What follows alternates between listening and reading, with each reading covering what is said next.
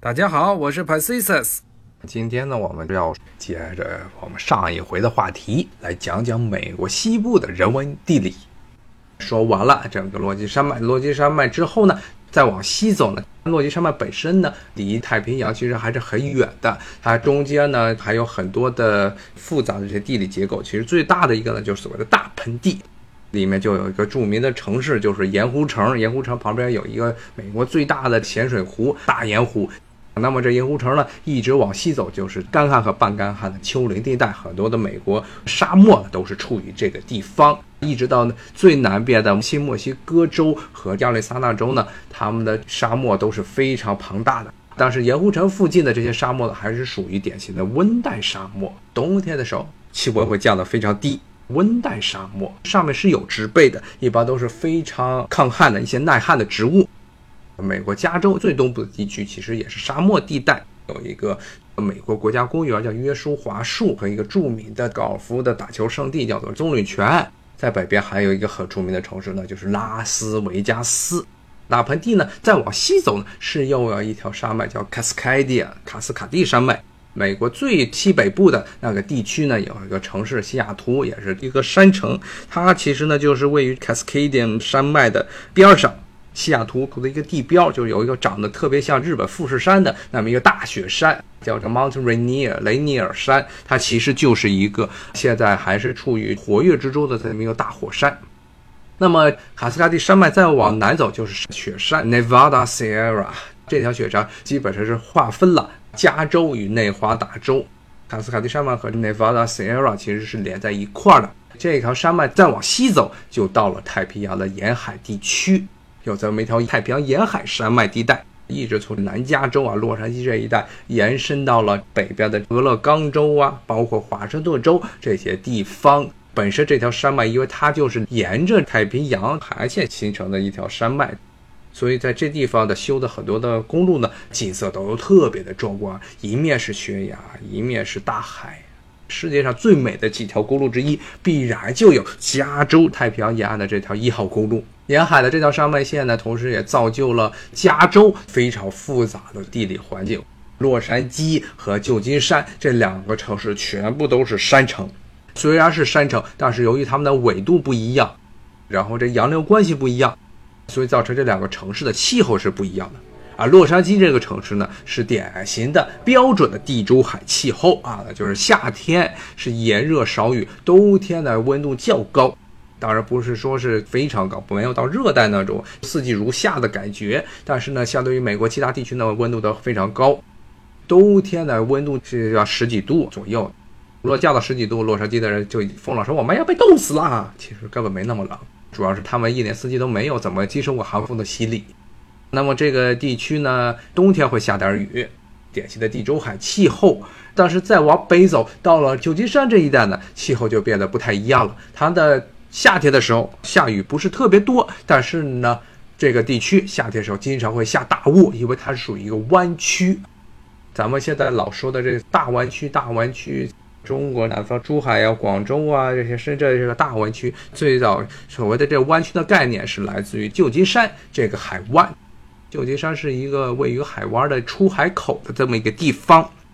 像那个著名的金门大桥，经常在很多的电影和电视节目、新闻节目中出现的红色的金门大桥，其实就跨越这个湾区的出海口。那么这个湾区呢，不光是有旧金山这种城市，往南就是美国著名的科技的源泉，就硅谷，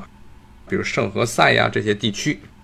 都是位于这湾区的附近，包括了很多著名的高校，斯坦福啊，包括加州大学伯克利分校，都是位于这一带。可以说这一带呢是很多知识精英还有有钱人云集的地方。所以旧金山这一带呢，它也是全美地价和房租最高的地区，可以说在很多方面已经超过了纽约，因为这些硅谷的新贵是不差钱的。但是这个地方的气候呢，没有加州好。加州呢，一年四季呢，其实除了冬天需要可能一两天看看天气预报之外，其他时候都可以戴着墨镜、开着车、敞篷车就可以出去了。但是旧金山不一样，它夏天的时候虽然下的雨不多，但是经常起大雾，而且一起呢就是一个上午，所以夏天其实非常冷，而且很非常不舒服，还经常偶尔会下一些狂风大雨。这个地方呢，气候来说没有南加州好。但是呢，由于历史的原因，它历史上就是一个很重要的港口，对整个亚洲贸易的大港口啊。最早的华人定居地也是在这儿，所以这个城市兴起之后呢，周边又带动了很多的大学的兴起。最后呢，一直到了二十世纪的中叶之后呢，开始成为美国这高科技产业的一个主要的基地。但是呢，气候其实没有南加州好。再往北走的话，旧金山是位于北加州和南加州的一个分界的地方。再往北走，基本上气候就更加潮湿了。一直到西雅图那一带，它就是典型的洋流控制了这么一个海洋性气候。还是回到刚才的话题，说到这加州，加州的这个地方呢，沿海呢是有这么两个大城市，但内陆呢就更加干旱。但是呢，加州一个好处就是，刚才我跟大家说过，是有内华达这么一条大雪山。这个雪山呢，它底下呢供给了很多的雪山融水，雪山融水形成了径流，流到了加州太平洋沿海山脉以及 Nevada Sierra 的大雪山之间，形成了一个加州的内陆的一个盆地。这个盆地呢，也是全美数一数二的农业基地。包括呢，很多如果以前看过 NBA 节目的听众，可能还记得加州原来有一个篮球队 Sacramento 国王队。那圣卡拉门托呢，Sacramento 这是一个西班牙语，其实就指的是他们做宗教仪式的时候，天主教做宗教仪式的时候呢，这些仪轨叫做 Sacramento。同时呢，这也是加州的首府。但加州首府呢，它就是位于这个盆地之中，位于加州农业的最中心的地带。那么，加州美国人称它为是美国人的沙拉巴，就是因为这一带呢，虽然它的降水量没有东海岸地区高，但是呢，正是因为它降水量不算很高，但是阳光又非常充沛，所以非常适宜各种水果、蔬菜的生长。所以，加州这个地方一旦像前些年，从一二年开始一直到一七年，有所谓的连续五年的大旱，造成了美国呢前些年这个沙拉呀，很多很多生鲜蔬菜的价格的飞涨。就是因为加州这边大旱，所以很多的庄稼都完蛋了，庄稼完蛋了，美国人就吃不少新鲜的沙拉了。所以这就加州呢一个在美国人心目中的，除了这高科技产业，除了好莱坞之外，另外一个重要的标志呢，就是所谓的沙拉吧，salad bowl 就沙拉碗。那么这也造成了加州这个州呢，它跟美国其他州都有一个很不一样、非常特别的地方，就这个州它自己的精分、精神分裂非常厉害。为什么这样呢？因为沿海都是这些大城市，都属于这所谓自由派控制的地区，所以呢思想比较开放。当时到了内陆农田的这些地方，全部都是大农场主，就是美国的那种最保守的，一般美国人称为“红脖子”的这么一帮人。这些人基本上都是顽固的共和党的支持者，所以呢，加州很明显的一个趋势呢，就是沿海地区全部都是投民主党的票。在每次美国的总统选举，但是内陆地区全部都是投共和党的票，沿海和内陆经常掐得你死我活，非常兴奋的这么一个州。刚才有听众说的加州年年大火啊，其实不光是加入了美国西部地区，因为它的整个气候特点是干旱霸干旱。而且夏天不下雨，像刚才我一直强调的这一点，所以基本上西部地区从落基山脉一直到这中部的大盆地，一直到东部的沿海的这些山脉线呢，都是连年要出山火，而且一出山火，尤其夏天一出山火就完蛋了，因为不下雨。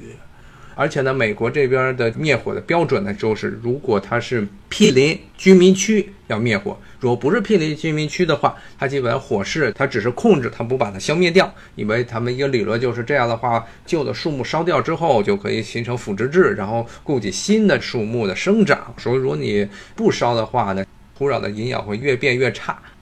所以他们一般只是控制，但不去扑灭远离居民区的这些着火地带。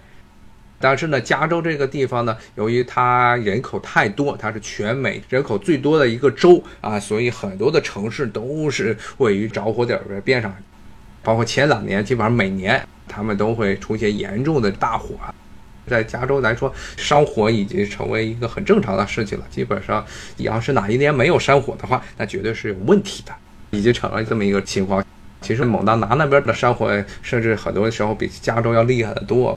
有一年从六月份山火，六月底山火就开始烧，一直烧到十月份，一直就没有结束。因为它的很多山火是远离城市地方着的火，所以呢，救火队员一般都不会去用心的去扑灭。所以呢，到了八月底九月份的时候，然后就天天天上飘着白色的，不是雪花，是烟灰。又到了白色的季节，虽然这白色的季节不是冬天，而是夏天的时候，真的是非常糟糕的时候，鼻子里全是血丝。这是西部一大盛产，就是我的山火。那么刚才我说到了加州，加州呢，同时也是华人来美最早定居的地区，特别是旧金山这一带。旧金山这边的华人大部分都是讲广东话，因为都是从广东那边来到旧金山的移民，所以那边都是粤菜馆子。但是到了洛杉矶这一带呢，基本上就是各地的移民都很多了。最早早期的有广东的移民，后来也有台湾地区来的移民，然后后来呢，其实八十年代之后呢，又陆陆续续的大陆的移民越来越多啊，所以这个地区相对于旧金山来说呢，它的华人的这个成分就更加复杂一些。那么洛杉矶到现在已经是超过了旧金山，成为了美国西海岸地区最大的这么一个贸易的港口。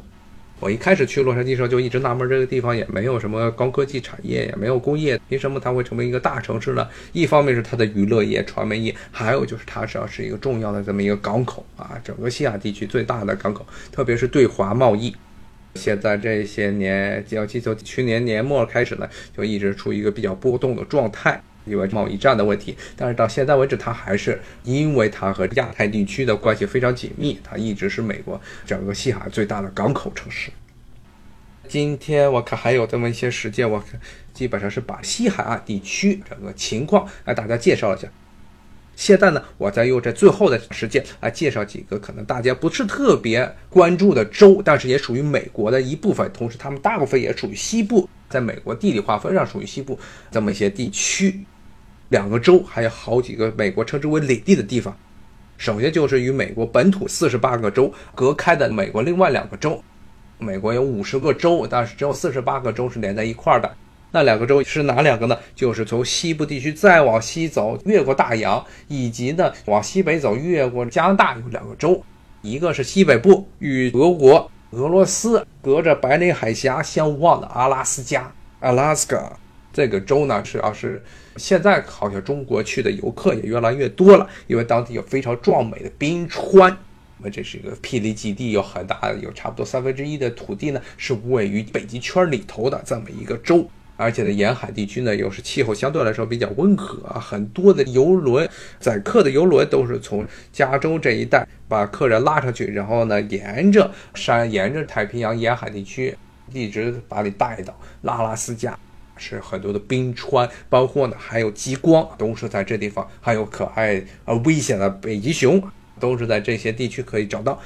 这个州呢，绝大部分的土地呢都是属于冻土和半冻土啊，也不是很适合于耕种。但是呢，也很多的资源，特别是石油，还有很多的其他的一些矿藏。这个州它一个很有趣的一点呢，就是它的历史呢跟其他美国的州都不一样。这个地方呢，曾经是世界上少数几个俄国在海外的殖民地。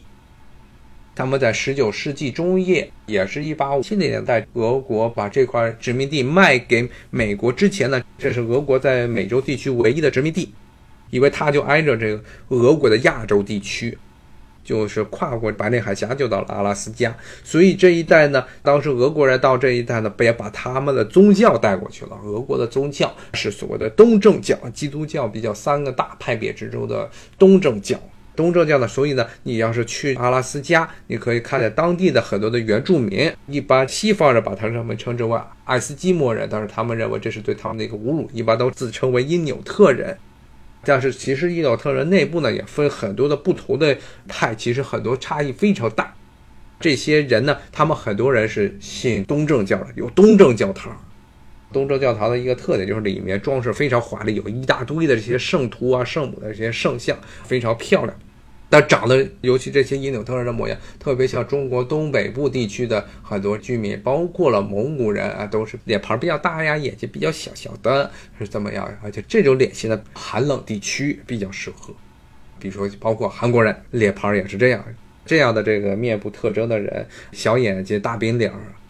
寒冷地区非常能够抗冻。为什么他的眼睛是小眼睛、眯缝眼呢？是因为眼皮底下的脂肪非常多，冬天的时候寒风一吹过，你闭上眼睛就不会让眼睛特别疼。但是呢，不太符合现在的审美观点了，所以韩国人基本上就全都要去动刀子，把自己的脸给整成不是大变脸、小眼睛的样子。但是这是从历史上是自然选择的一个后果。不把话题扯远了，刚才说的是阿拉斯加，阿拉斯加呢是美国呢西北部的一个州。俄国当时为什么把这块土地卖给美国呢？今天可能时间已经不多了，希望大家能够喜欢今天我的节目啊！也谢谢大家来给我捧场啊！好，大家再见，拜拜。